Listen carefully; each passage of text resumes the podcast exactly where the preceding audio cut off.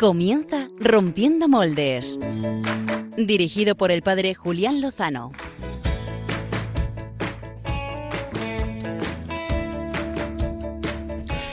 Muy buenas noches, bienvenidos al domingo del Buen Pastor. Me encanta este domingo, el cuarto domingo de Pascua. Bienvenidos a Rompiendo Moldes, que es su casa. Eh, acabamos de terminar el 16 de abril, que si no recuerdo mal es el cumpleaños de nuestro querido Papa Emérito Benedicto XVI. Te quiere el mundo entero. Esto no rima, pero lo quería decir. Y además hemos tenido la presentación hace unos días de la Amoris Leticia, ¿eh? que para nosotros los españoles esto de Leticia tiene unas connotaciones especiales, pero lo que dice es la alegría del amor. Así que le vamos a dar gracias al Señor por los buenos pastores que nos ha regalado nuestro Papa Benedicto XVI, que cumpla muchos más, los que Dios quiera. Papa Francisco.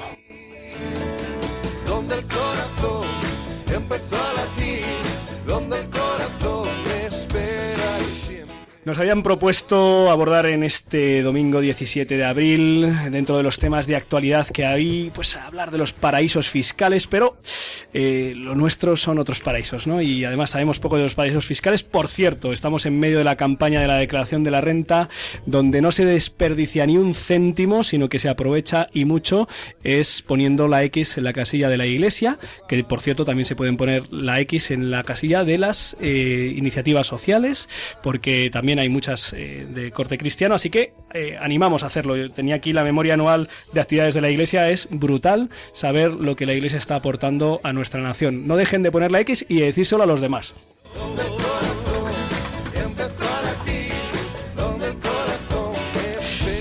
Gonzalo Castillero proponía que habláramos de Quiero ser monja, no le pregunté si tenía alguna inquietud o si alguna vez se había visto con Toca, no, no sé si era esta la cuestión, pero yo creo que, bueno, más adelante cuando veamos cómo se desarrolla este docu-reality, eh, para el que yo tengo mis serias dudas, eh, pues bueno, ya veremos si le damos la ocasión a Gonzalo de defender esta, esta cuestión. Eh, había otros temas, por cierto, el pasado jueves otra vez intentaban declarar persona non grata al obispo de Getafe, don Juan Joaquín López de Andújar y a don José Antonio, el obispo de Alcalá, esta vez en Leganés, también propuesto por el Partido Izquierda Unida, y como en Getafe hace unos días, pues no ha salido adelante, ah, se ha impuesto un poco la cordura. La cuestión aquí es que si no, si no piensas y si no te expresas como el pensamiento dominante, te intentan poner una mordaza. Menos mal que tenemos pastores muy buenos que no se callan.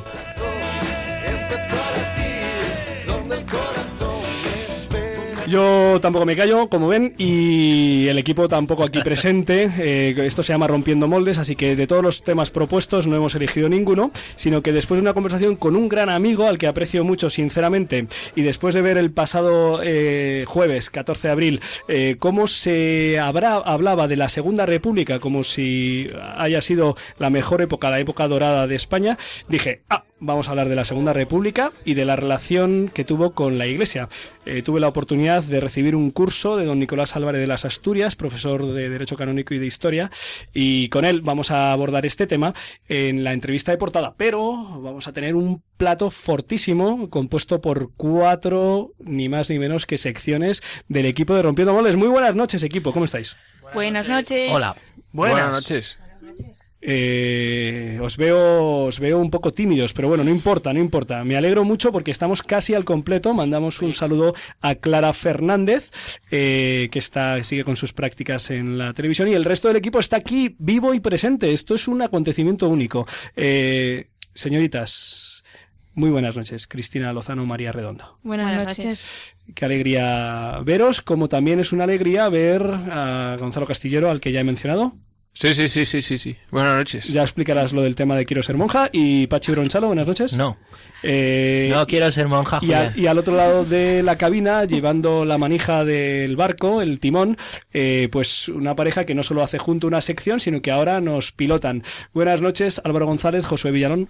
Muy buenas noches, Julián. Buenas noches, familia. Eh, hace dos semanas nos quedamos con las ganas de escuchar los mejores, eh, los mejores ritmos que nos traíais. Eh, ¿Cuáles eh, los vamos a traer hoy, verdad? Los vamos a traer hoy. Sí, si no nos quedamos sin ellos de nuevo, sí. Ya nos vas aislando la sección, ahora en la pecera con un muro, pues, no sé qué va a ser lo siguiente. Eh, Lo próximo es cerrar el cristal, que no se os vea. Cristal opaco. Biorritmos- Es necesario que se les vea. Biorritmos, chicos, we love you. We love you. Que os Eh, queremos para que, los, que aquellos que no ¿cuál, saben es, inglés. ¿Cuál es el sonido de la semana, Cristina Lozano? Pues sonido, sonido, sonido. La verdad es que no es sonido, es noticia de la semana. Bueno, Ajá, noticia para mí que la voy a destacar. Muy bien. Porque ha pasado un poco desapercibida y creo que es destacable. Muy bien, pues eh, estaremos, Rompiendo aten- moldes. estaremos atentos. Gonzalo Castillero. Hola, buenas noches. Sí, eso ya lo has dicho antes. Hoy quiero ser monja. Otra no, no, Eh, no. Te llamarás luego- Leticia. Luego te lo explicamos. Eh, ¿Qué nos traes? Dime que no nos traes nada del programa este. Eh, eh, no, no, no, no. ¿Qué nos Ese traes? ¿Qué programa- Traigo algo de ojos rasgados. Leticia. Ojos rasgados. Esto me suena. Sí, bueno, es que se cayó hace una semana. ¡Ah! Vale. También intentan boicotear mi sección en este programa. Sabes que no. Eh, María Redondo, Pachi Bronchalo, ¿con qué nos vais a enredar esta noche? Bueno, eh, como estamos en Pascua, pues cosas así un poco fiesteras. Eh, viniendo de ti. Muy bien. De, mí, de. María Redondo. Sí, sí. Muy bien, muy bien. Pues María, nada. por favor, céntrale. Está divertido. Bueno, pues, pues nada. Eh, por cierto, eh, esta semana, bueno, estas dos semanas no hemos recibido ningún mail más que más que esto basura, lo que se llama basura. De los bancos. Estamos deseando que nos mandéis mails a rompiendomoldes@radiomaria.es. Lo que sí hemos recibido es un cariñoso saludo de una amiga sevillana, Joaquina, eh, que tiene 80 años, aunque creo que aparenta muchos menos, que está un poco pachuchilla y desde aquí eh, rezamos por ella. ¿Y nos escucha a nuestras horas? Bueno, pues. Y manda un mail. Si no, nos- no, no, no, no ha mandado un mail, no ha mandado un mail, no ha mandado Ah, un mail. Eh, nos ha llegado a través de otros eh, intermediaciones, Sí, pero ¿y por qué que es una amiga, horas? es una amiga de Rompiendo Moldes, así que le mandamos un abrazo y Sí, nuestras sí, claro. oraciones, ¿os A mí, a mí me ha llegado un mail. Eh, Del banco. No, es un, dice, a ver, un príncipe indonesio que se quiere casar contigo, Cristina, que No, le demos la tarjeta de crédito. ya, lo siento, pero no. Bueno, amigos, eh, si queréis interactuar con nosotros, os invitamos a que a través de la cuenta de Twitter, arroba rompmoldes, y eh, con el hashtag eh, moldes republicanos, eh, pues podáis compartir lo que conocéis de la Segunda República, de las relaciones con la Iglesia, y bueno, pues iluminar un poquito para ver si ese Viva la República que se oía en Twitter el pasado jueves es tan real o es un poquito ficticio. Sin más, vamos a la entrevista de portada.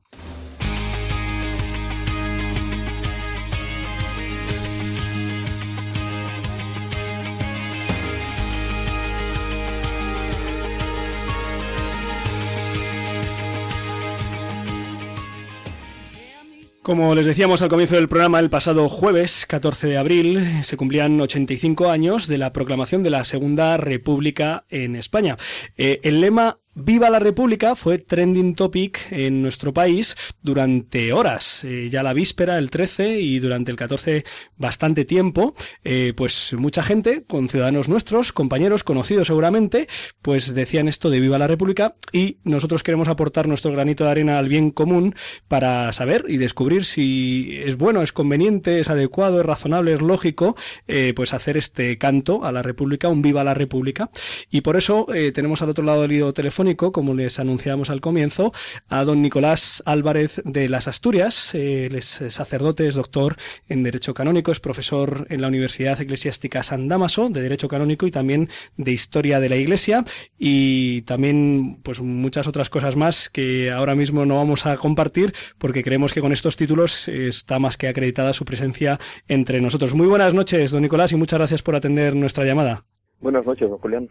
Eh, la Segunda República surge el 14 de abril de 1931 tras unas elecciones municipales y la marcha a Roma del rey Alfonso XIII, que se siente eh, sin apoyos. Eh, don Nicolás, ¿cómo se sitúa la Iglesia Católica en este cambio trascendental de escenario? Pues eh, lo primero que hay que decir es que la Iglesia desde el primer momento acepta sin ningún problema el cambio, afirmando que la cuestión de los modelos de Estado en sí misma no tiene ningún no plantea ningún problema a la doctrina de la Iglesia. Esa es la postura oficial.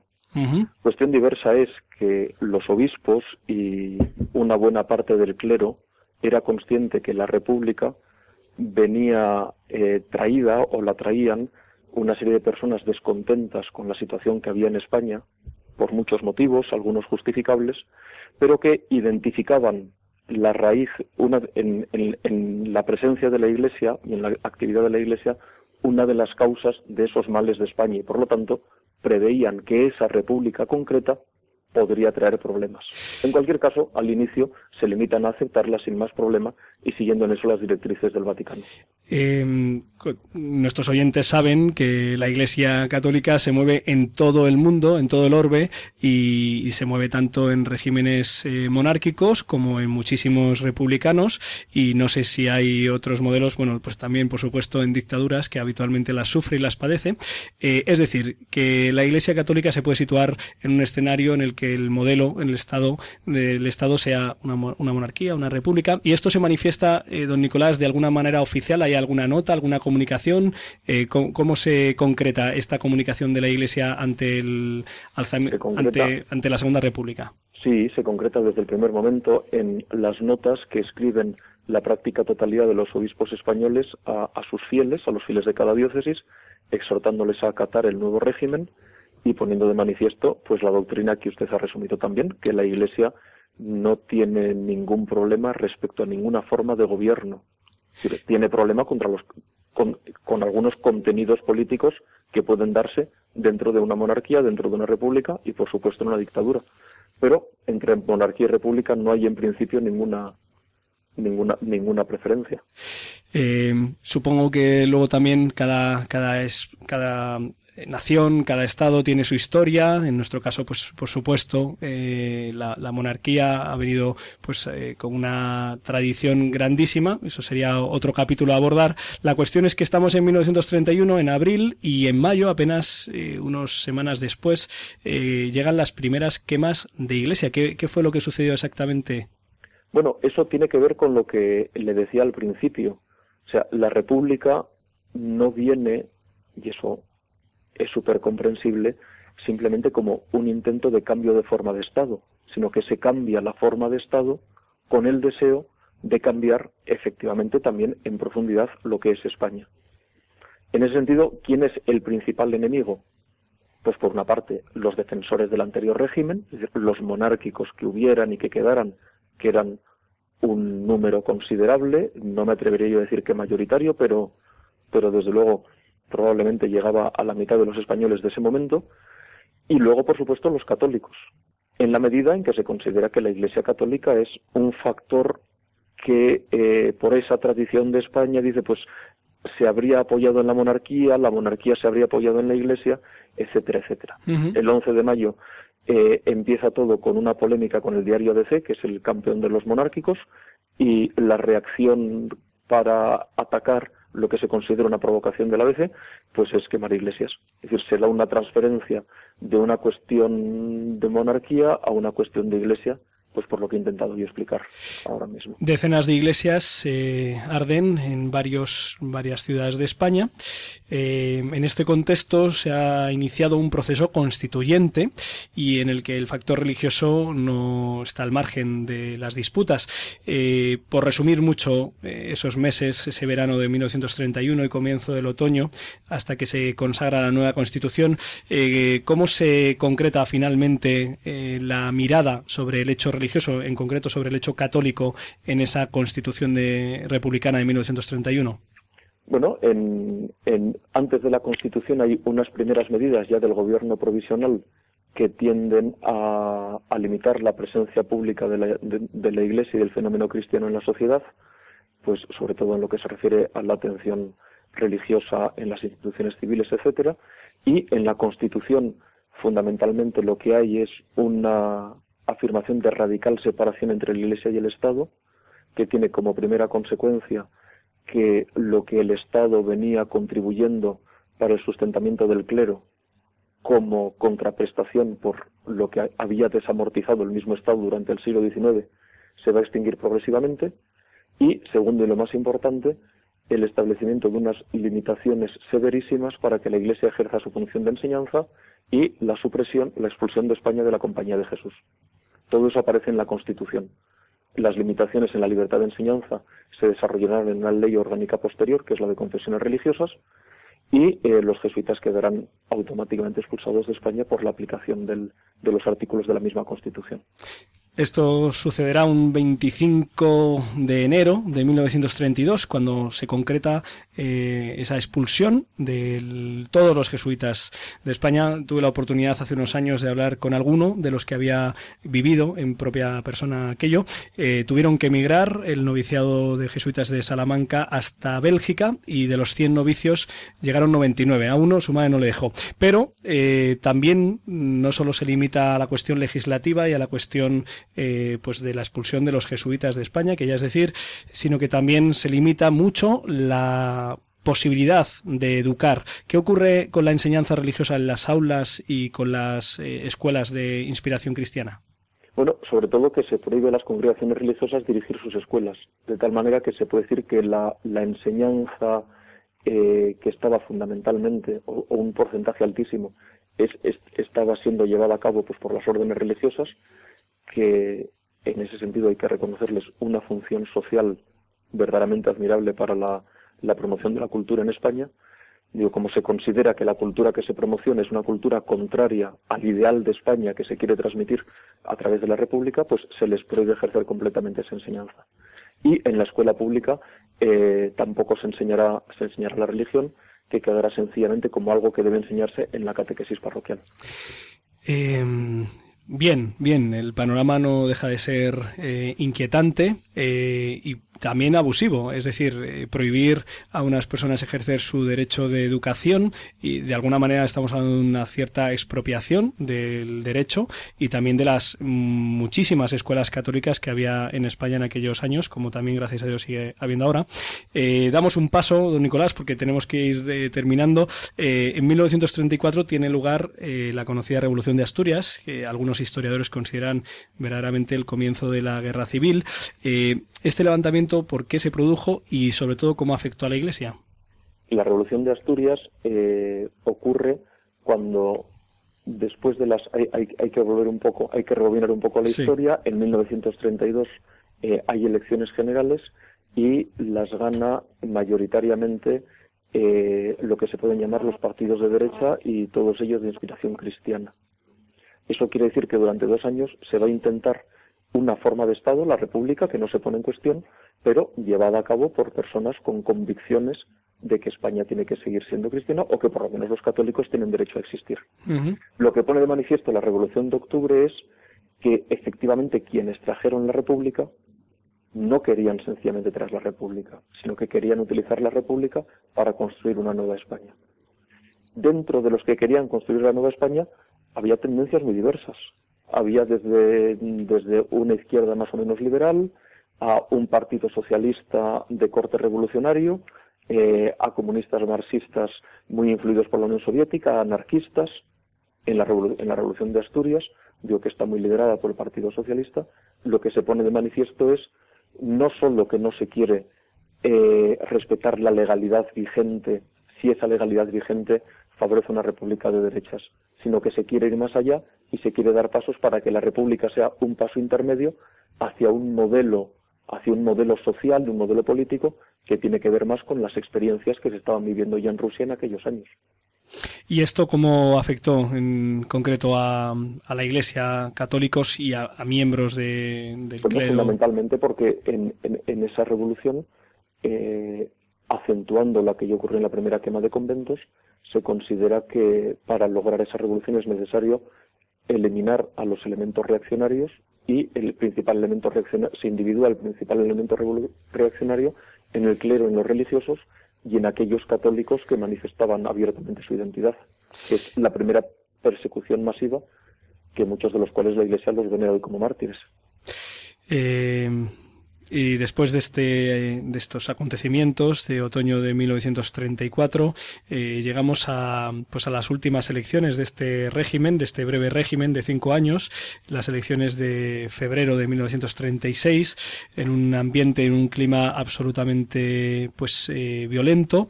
Eh, ¿qué, ¿Cuál era el ambiente, cuál era la situación eh, de España en esos primeros meses de 1936?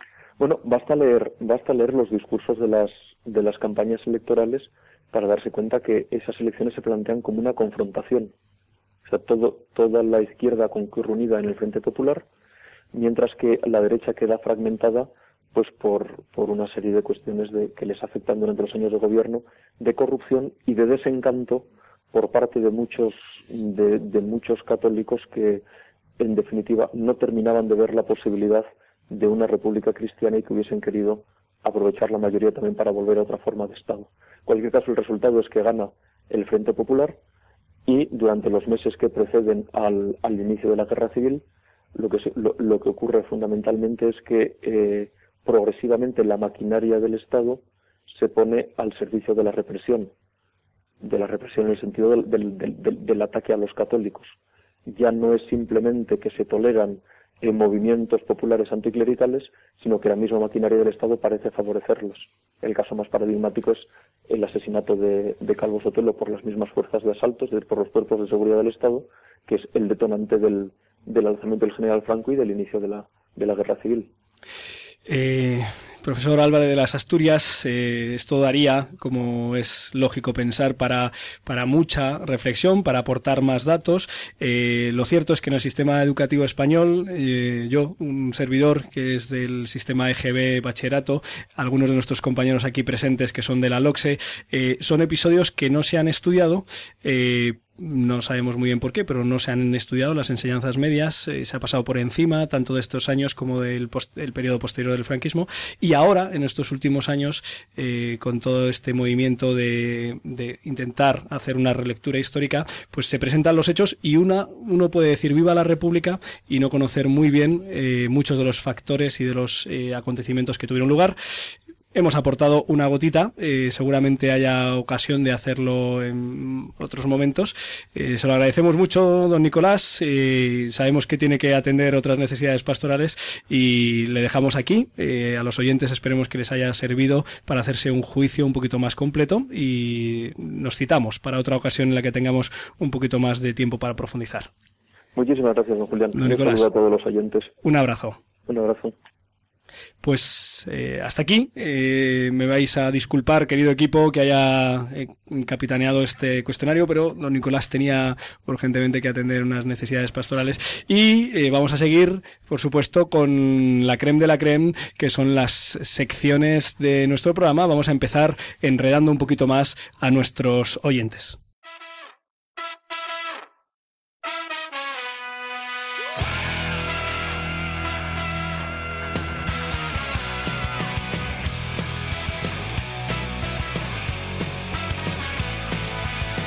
Enredando. Con María Redondo y Pachi Bronchalo.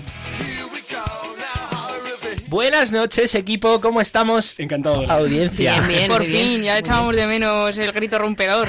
siempre, siempre, siempre os ponéis como más, más serios después de la entrevista. Ha estado muy bien. Ha estado Sí, sí. muy bien, María. ¿eh? Sí, sí, interesante. sí, sí. Muy bien, muy bien. Bueno, vamos a ver si en la seriedad os decíamos antes que traíamos cosas así un poco, un Fiest- poco divertidas. ¿Fiesteras he dicho? Sí, eso, No. eso es la palabra que has dicho. Claro que sí, que estamos en Pascua. Pues es Pascua y, y sabéis Se tiene que hay- notar.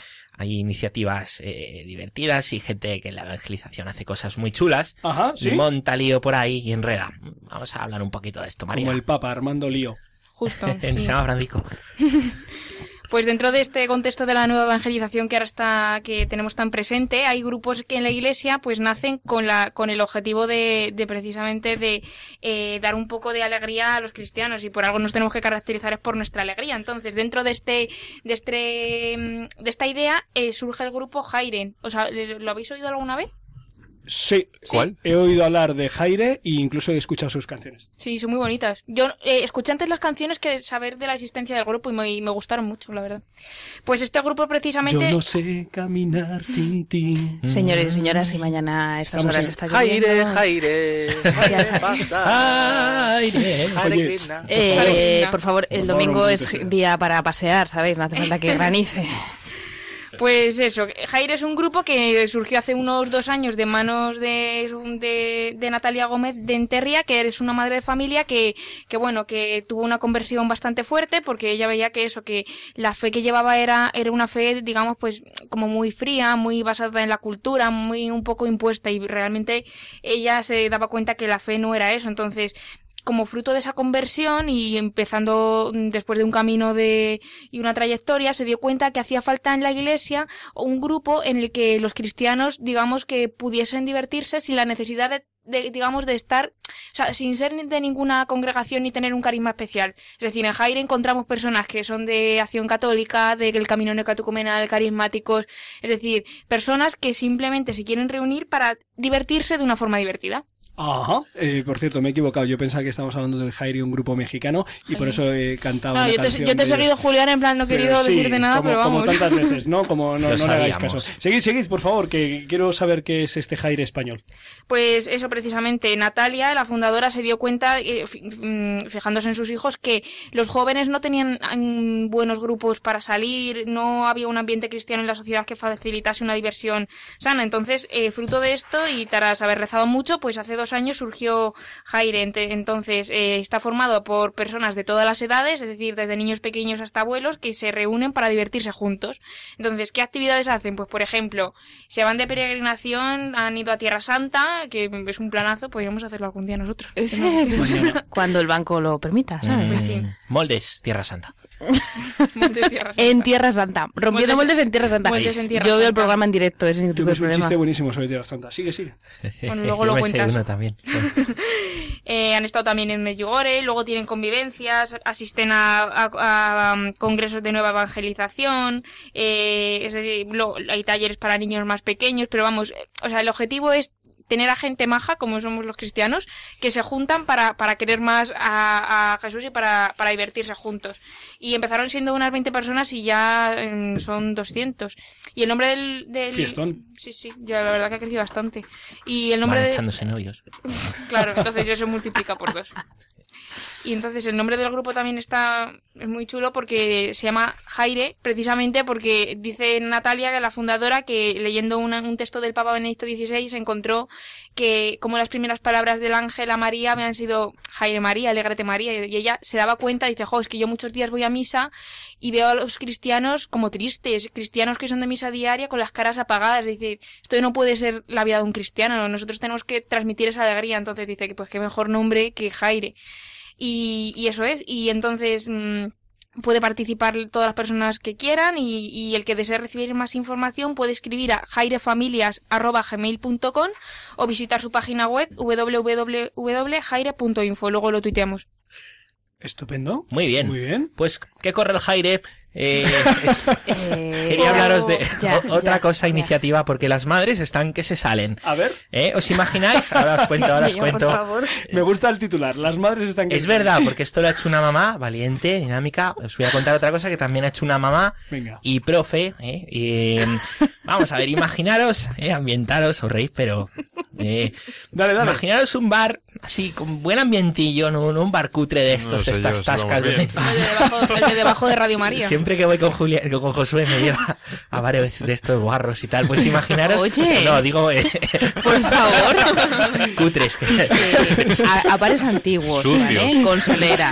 sucios. Con solera. Solo buenos bares. Sí. Con Bueno. cáscaras de gambas por el suelo. Bien, No se puede cortar, ya- se puede cortar entendido. eso, ¿no? Hemos No. entendido, Pachi. Bueno, no cortéis nada. Eh... Hazme Jaire. Eh, mirad, un bar pues así como bien ambientado, chic, cool, eh, cosa de estas. Pero eso no te lleva Josué. Bien. A mí me pasó, me pasó una noche vieja en mi parroquia que, que llegaba, ¿no? Y llegando chicas, dice, hay un bar así con buen ambiente por aquí, tal. Hija, Hay uno que se llama el Claris. Y le mandé al monasterio las Clarisas. Tiene un ambientazo el Claris. Que ahí se fueron las dos, ya no las he vuelto a ver. Están dentro ya. Bueno, pues imaginaos así un sitio chic y cool, eh, bien ambientado, futbolines, ping-pong, eh, Gonzalo, una bibliotequita y tal, que te veo ahí con biblioteca, ¿eh? Que te vea ahí, que pillas un libro y te lo puedes leer y tal. Además que nadie lee libros, entonces son todos para ti porque nadie va a un bar a leer libros. Yo si hay ping-pong, me quedo con el Ahí ping-pong. estamos. Y en la planta de arriba, todo guay, chulo, una capillita con el Santísimo expuesto. Eh, ahí Julián ha expuesto el Santísimo y tal. Abajo el bar, que te sirven ahí. Mola, ¿eh? Sí. Bueno, esto existe. Esto ¿Eh, existe. ¿Dónde? En Barcelona. Bueno, pues Es habrá una- que ir a conocerlo. Es una iniciativa que se llama No Temo. Yo he estado. ¿La has est- sí, sí, sí, con IN, ¿no? Tú has cantado ahí, Ahí tío, está, tú has ahí cantado está. ahí. Oye, pues un testimonio de primera mano, ¿qué tal? Oye, pues, pues siempre me llevas a los bares malos. tío, que conocías este, no me digas. Es que eso es solo para gente guay, Pachi. Joder, José, Vaya, tío. vaya. bueno, bueno, está No, bien. la ¿no? próxima vez que vayamos a Barcelona te llevo. Que es verdad, me lleva ahí, que te dan, toma una tapa, unas croquetas recalentadas. Sí, sí, reíros. Bueno, pues esto existe, Josué lo conoce, está en Barcelona y se llama No Temo. Y digo que las madres se salen porque su, su impulsora es una mamá que se llama Noemí Aro, eh, que pensó, oye, no hay sitios así chulos, no sé, los cristianos tenemos que ser rancios al divertirnos o tenemos que ser eh, pues, pues, pues, pues como todo el mundo eh, para divertirnos. ¿Por qué no hacemos algo bonito, elegante, no? Nosotros, porque sabemos mucho de belleza y de buen ambiente los cristianos. Así que lo hizo. Es un sitio muy buen puesto. No sé, Josu, ¿qué te pareció? No, la verdad que es un milagro de- del Señor que haya cosas así y yo invito a todas las parroquias a hacer lo mismo. No todas pueden, no todas tienen la capacidad de tener unos locales, un sitio ambientado, pero, pero muchas sí y es un concepto sencillo que además llama mucho la atención de atraer a jóvenes sobre todo y, y también una forma de evangelización total. Hay que decir que en el bar no se sirven bebidas alcohólicas, ¿eh? Yo creo, creo que no.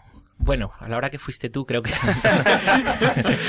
Ya se habían Pero acabado. Creo que no, que es más para tener ahí un buen ambientillo y tal. Pero sí, sí, y, es eso. Y es chulo y tiene mérito, ¿eh? porque es verdad, Mucho, están los mucho. salones de una parroquia, se juntan. Eh, ahí va ese amigo de Facebook de Julián, lo estamos viendo. Escríbela, dile que vamos para allá ahora a salir. Fenomenal. Eh, Bueno, tampoco sabes. no, bueno.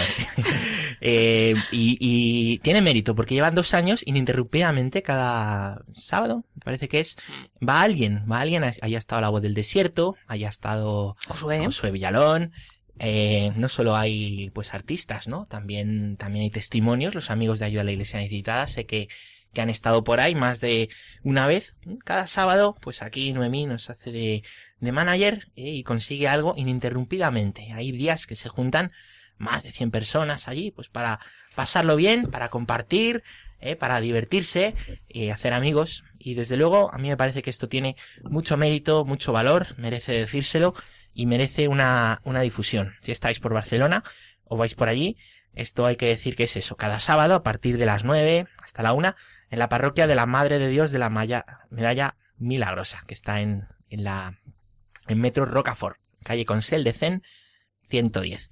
La web, porque esto es siempre en internet, ¿no? notemo.org. Bravo, nos pasaremos por ahí. Josué, y a ver si me llevas a Por, sitios su- mejores. por supuesto. Bueno, pues eh, fíjate que interesante. Ya decía yo que me, me, sonía mu- me sonaba mucho el nombre, Noemí Aro, y efectivamente, pues eh, aquí no sé exactamente de qué nos Me conocemos. voy a hacer su amiga ahora. Oye, eh, pues eh, vamos, vamos a cambiar el tercio y vamos un poco no con el sonido de la semana, pero sí con la noticia de la semana de la mano de eh, Cristina Lozano.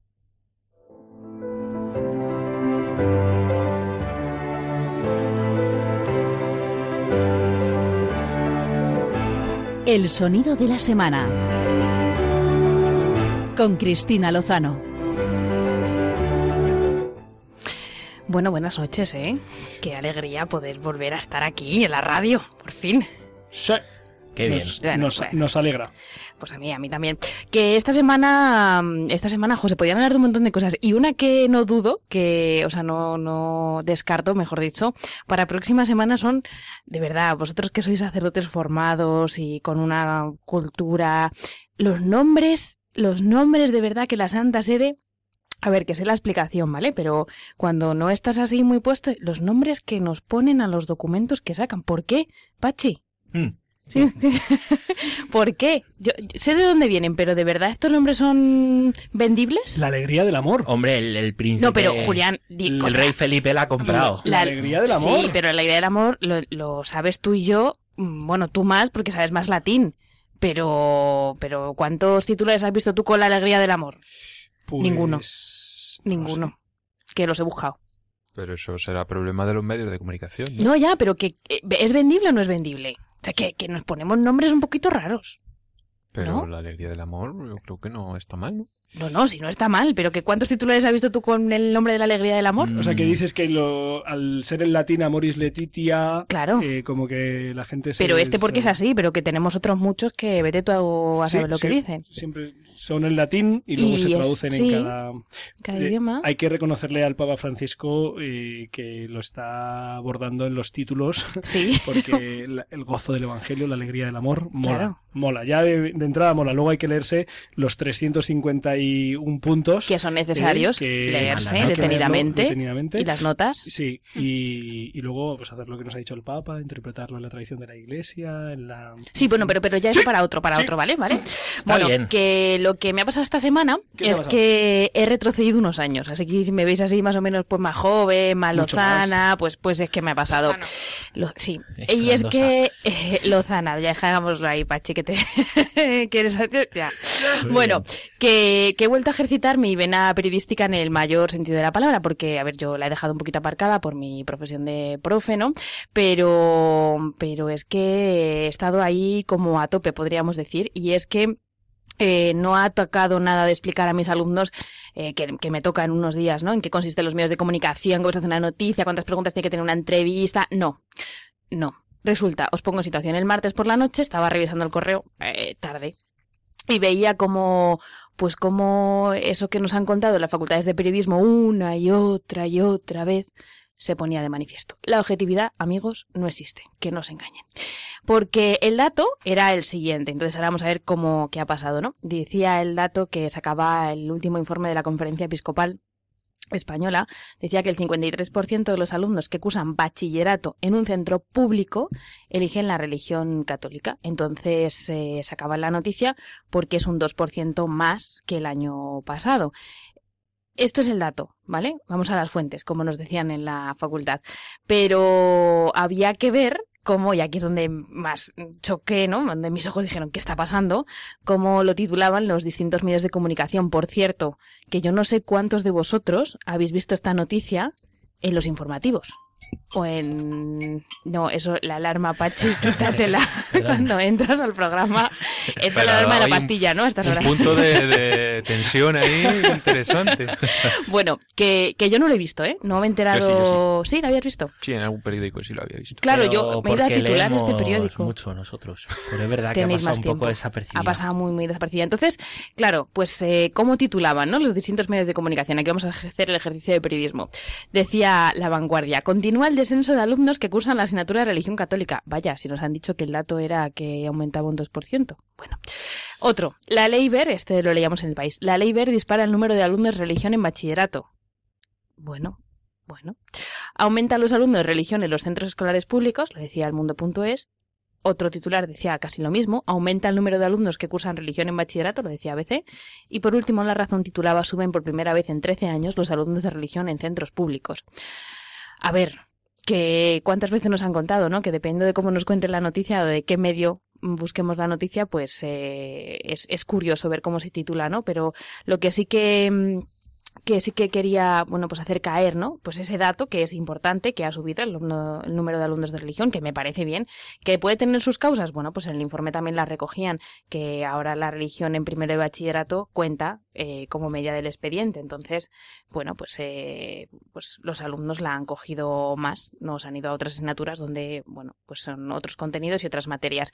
Pero lo que reseñaba, ¿no? Que es donde quería hacer llamar la atención, pues en ojo, porque con la encíclica perdón, encíclica no, con la exhortación que ha sacado el Papa, pues también hemos tenido problemas, ¿no? Dependiendo de, bueno, problemas, dependiendo de dónde fuéramos a leer, pues encontramos unos titulares hasta otros. Incluso yo llegué a pensar que el Papa había cambiado el magisterio, según titulaban algunos medios de comunicación. Claro, luego ya he ido a las fuentes y no, a la fuente no solo a beber agua, sino a informarnos bien. Y ya acabo, pero no sin antes, que me ha parecido súper curioso. Yo sé que Julián no lo va a traer, entonces ya lo traigo yo, porque, claro, en el sorteo de la Champions ha quedado de aquella manera, pero antes del sorteo de la Champions, eh, la conferencia, bueno, más que la conferencia, eh, perdón, la Delegación de Pastoral de Vocaciones de la Archidiócesis de Madrid ha realizado un vídeo con eh, motivo del día que celebramos ya, que estamos celebrando hoy, que es la jornada de oración por las vocaciones.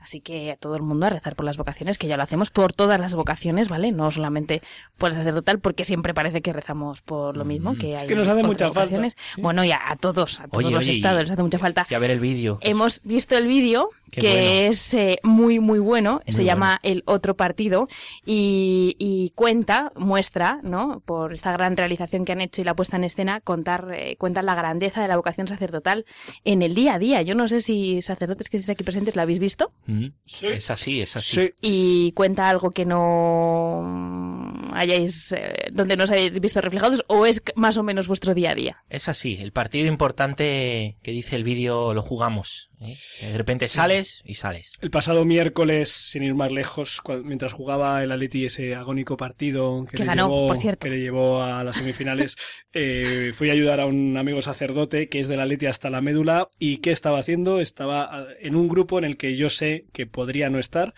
pero a esa hora prefiero estar ahí. O sea, podría haberse escaqueado perfectamente de ese grupo porque no es imprescindible que esté el presbítero y ahí estaba dándolo todo ah, y yo creo que en parte, pues, eh, en fin, Hacía realidad ese vídeo. eh, absolutamente. Pues desde aquí, Pachi, ahora si te parece. Lo único que no es real de ese Bueno, vídeo es que el Atleti vaya a ganar la Champions, pero bueno, eso es otro Eh, tema. bueno, Hombre, pero eso ya podemos hablar dentro si quieres un par de semanitas Sí. cuando ya lo tengamos más claro, ¿vale? Nos tenían Bueno, que haber grabado a nosotros el día de la Eh, final. bueno, es que tenían que hablar bien, estar serenos y vosotros siempre vais corriendo, entonces tampoco no era plan. Que acabo, que animo a todo el mundo que se meta en YouTube y que ponga el otro partido y que vea pues una bonita y una buena realización que han hecho la delegación de pastoral de vocaciones de nuestra diócesis hermana, la diócesis de Madrid. Lo va a tuitear Alvarito ahora. Sí. Muy bien, Alvarito está a tope y hablando de Alvarito, todavía no vamos a los biorritmos, sino que vamos al sastre más dicharachero de Rompiendo Moles.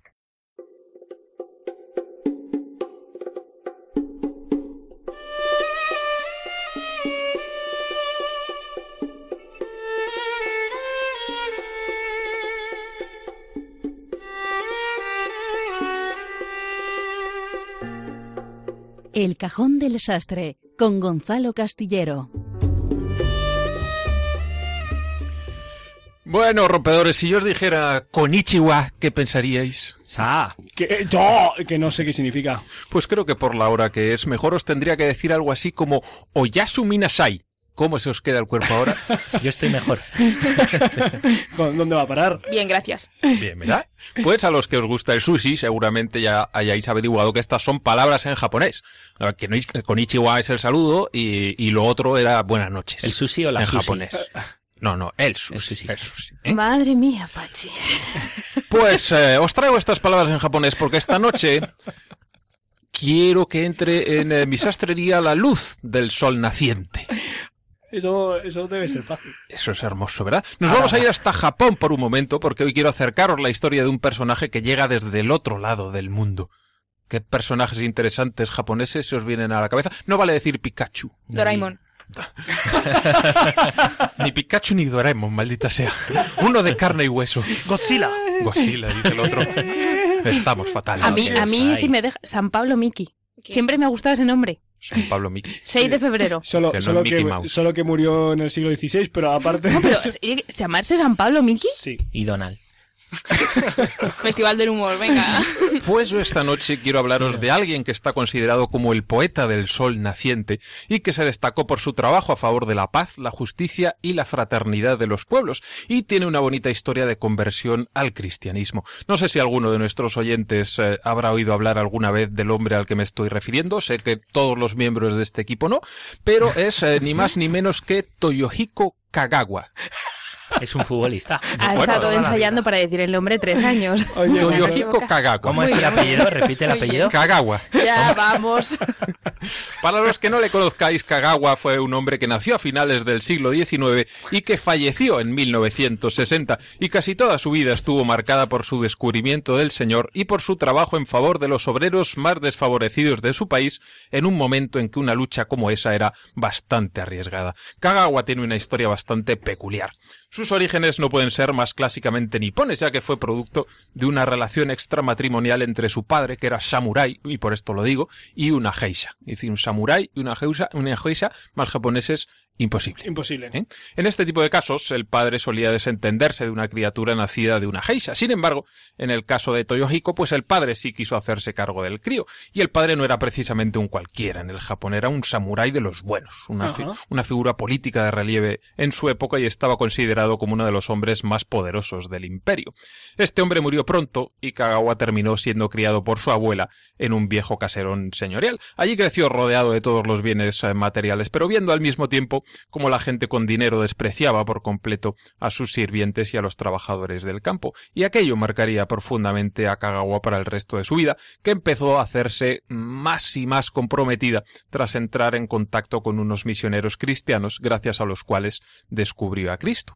Kagawa terminaría por convertirse al cristianismo, lo que hizo que fuera desheredado por su familia. Imaginaos lo que puede ser, ¿eh? Eh, habiendo mm, vivido en una familia acomodada, que por una decisión de estas te digan, oye, marcha, que aquí no te Qué queremos. temita este, ¿eh? de, de que abrazar la fe implique un, en fin, un esfuerzo, una exigencia, a veces una persecución. Pues eso da más mérito, ¿no? A una decisión como la de Kagawa. Él llegó incluso a ingresar al seminario en la ciudad de Kobe, pero veía que la teoría pues estaba muy bien, pero él sentía la necesidad de llevarla a la práctica de una manera radical. Y un día de Navidad, en 1909, escuchó la llamada a la acción que le hacía el señor. Él escuchó la voz del señor en los tugurios de Shinkawa, una de las peores zonas de la ciudad de Kobe, un lugar que era recinto de criminales y prostitutas. Y en aquel sórdido lugar fue donde Kagawa decidió afincarse, estableciéndose en un inhóspito cuartucho con la idea de hospedar a leprosos, a madres abandonadas o a chicos de la calle. Así es como llegó a ser conocido como el santo de Shinkawa. Y no se quedó ahí, sino que con mucho empeño y valentía intentó que todo el mundo conociera las muchas necesidades que había en aquel lugar, demostrando que con esfuerzo, con trabajo y sobre todo con mucha misericordia, aquel podía convertirse en un lugar mejor. El resto de su vida estuvo dedicado a esta tarea que empezó a dar a conocer a través de novelas y libros de poemas con los que logró inundar el país alcanzando gran popularidad. Fue tanto el ruido que logró hacer Kagawa que en 1926 el gobierno japonés decidió ponerse manos a la obra para evitar los barrios bajos de las grandes ciudades. Kagawa además fue un eh, firme pacifista. A él le tocó vivir con especial crudeza los prolegómenos de la Segunda Guerra Mundial y siempre se mostró muy crítico con el papel jugado por su país en este conflicto, lo que le costó incluso alguna estancia en eh, la cárcel. De hecho, Kagawa fue el único japonés que firmó un manifiesto contra la guerra en el que también pues personalidades de la talla de Gandhi, de Tagore, de H.G. Wells o de Einstein, por poner solo algunos ejemplos. Y a Kagawa se le recuerda también por haber sido el organizador de la primera huelga de trabajadores que hubo en la historia de Japón. Todo su trabajo le llevó a ser eh, nominado en un par de ocasiones al Premio Nobel de la Paz. Jamás eh, se lo concedieron, pero a nosotros hoy no nos queda más que decir arigato Kagawa, o lo que es lo mismo, gracias Toyohiko por tan inmensa labor entre los más pobres de la tierra. Oye, pero la huelga esta que organizó era para trabajar más o para no trabajar. A la Porque yo, japonesa. yo he escuchado lo de la huelga a la japonesa y no sé si es un mito o es realidad. En este caso era para tratar de conseguir algunos derechos laborales para los trabajadores que en aquel momento no tenían ni siquiera la opción de decidir trabajar más o menos, simplemente trabajar. Arigato. Eh, desde el sol naciente nos venimos a las ondas más próximas y más cercanas que están al otro lado de la pecera, entre los que manejan los hilos de este programa. Les vamos a escuchar con mucha atención.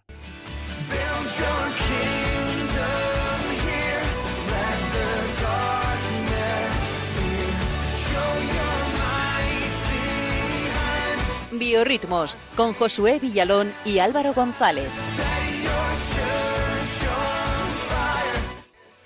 Bueno, bueno, bueno, compañeros rompedores, queridos oyentes, hoy volvemos a tener el estudio lleno. Es una auténtica alegría. Arigato. Estamos on fire. Arigato. Eh, bueno, eh, siento que nos hayáis dejado aquí marginados. Yo quería poner ahí una bonita ventana para que podamos respirar todos juntos en armonía, pero bueno, aquí en la pecera respiraremos bajo el agua. Eh, vosotros eh, hoy venís Y algo, Chris. que me ha pillado fuera de juego. Eh, hoy os queríamos proponer cantar un poco porque tenemos a alguien, o sea, traemos un grupo que es para seguirlo y para que os pongáis a grito pelado desde el micrófono. Venga. Gonzalo, vamos. que tú nunca cantas el No, cumpleaños eso se, feliz. se le da bien a Pachi, lo de- el grito pelado. Ya. Bueno, pues hoy traemos al Biorritmos eh, un testimonio de conversión y una estrella del heavy metal. Ahí, ahí es nada. Julián Pachi, a vosotros os mola esto, ¿no? Sí. Apache más. Eso. Bueno, pues allá vamos con el primer tema de esta noche. Atentos, se titula Never Never, Nunca Nunca, del grupo Korn.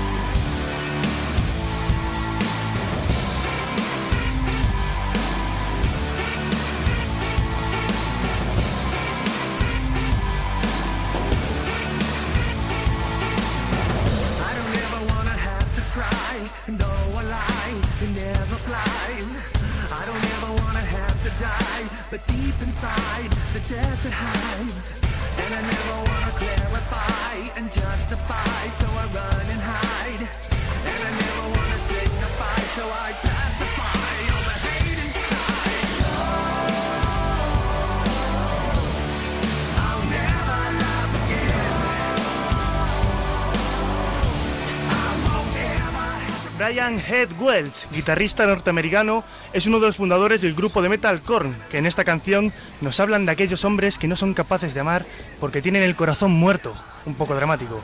Nacido en California, Brian tuvo una infancia difícil. Sufrió bullying durante años en el colegio, pero supo canalizar su sufrimiento hacia la música, con tanto talento que a los 10 años ya tocaba la batería y la guitarra. Fundó con otros metaleros, Korn, en 1993, siendo pioneros del llamado nu metal, que mezcla heavy metal con eh, frases líricas, poemas, eh, un poco rap metal. Y pronto alcanzaría una fama y riquezas que les ha llevado a vender más de 60 millones de discos en todo el mundo. Su éxito artístico contrastaba radicalmente con su vida personal. Brian estaba envuelto por las drogas y los excesos de una vida decadente. La muerte de su esposa, por causa de la drogadicción, le abrió los ojos quiso desintoxicarse para poder proteger y cuidar a su hija, pero siempre volvía a caer una y otra vez. Necesitaba que fuese Jesús el que le rescatase. Antes de conocer su conversión, vamos a despertar a todos los oyentes escuchando Flash, una canción en la que Brian confiesa el drama de su drogadicción y cómo el Señor le limpió.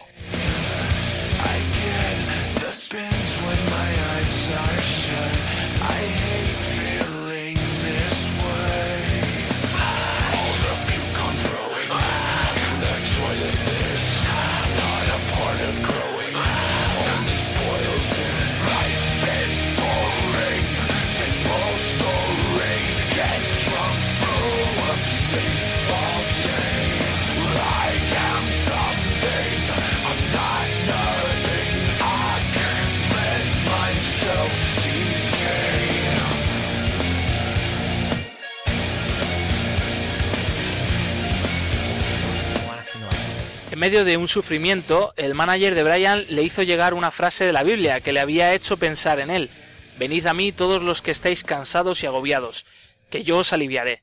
Y esta frase despertó en Brian una fuerza que desconocía. Él mismo cuenta en su testimonio.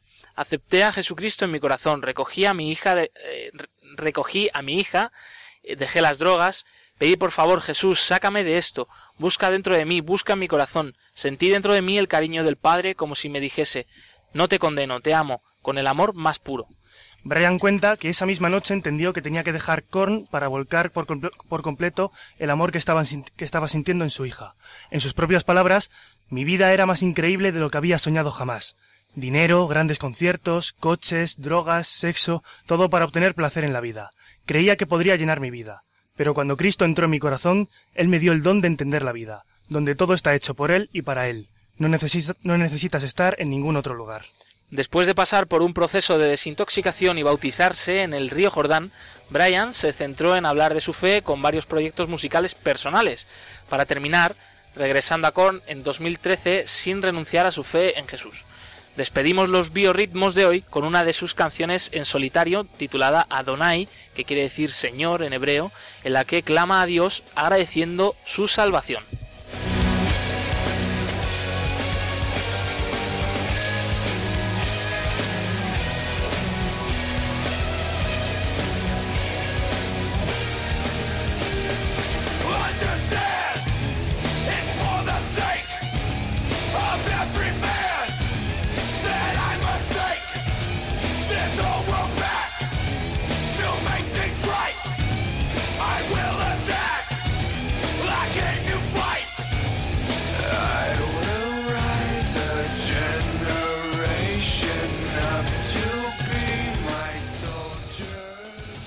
Pues además de despertar a algún oyente, a nosotros nos has despertado también el interés por, por, pues por cómo Dios puede hacer su obra, ¿eh? incluso en estos ritmos eh, fuertes. Compartiremos, compartiremos su testimonio en YouTube porque es espeluznante, desde luego. Espeluznante. Eh, después de escuchar, después de escuchar esto, ahora invitamos, invitamos a nuestros amigos oyentes de Radio María a eh, compensar un poco y escuchando el programa de nuestra amiga María José López, eh, clásica en Radio María, que viene a continuación. Porque después del heavy, eh, un poco de clásica seguro que eh, templa un poco el corazón. Y invitamos también a ver esta semana que viene Los Milagros del Cielo. Eh. Eh, se lo recomiendo a todas las madres, a todos los padres, a los jóvenes, a los hijos, a los abuelos, a todos. Los Milagros del Cielo, merece la pena. Muy buenas noches, gracias a todo el equipo, gracias a los oyentes y recuerden que con el Señor lo mejor está por llegar.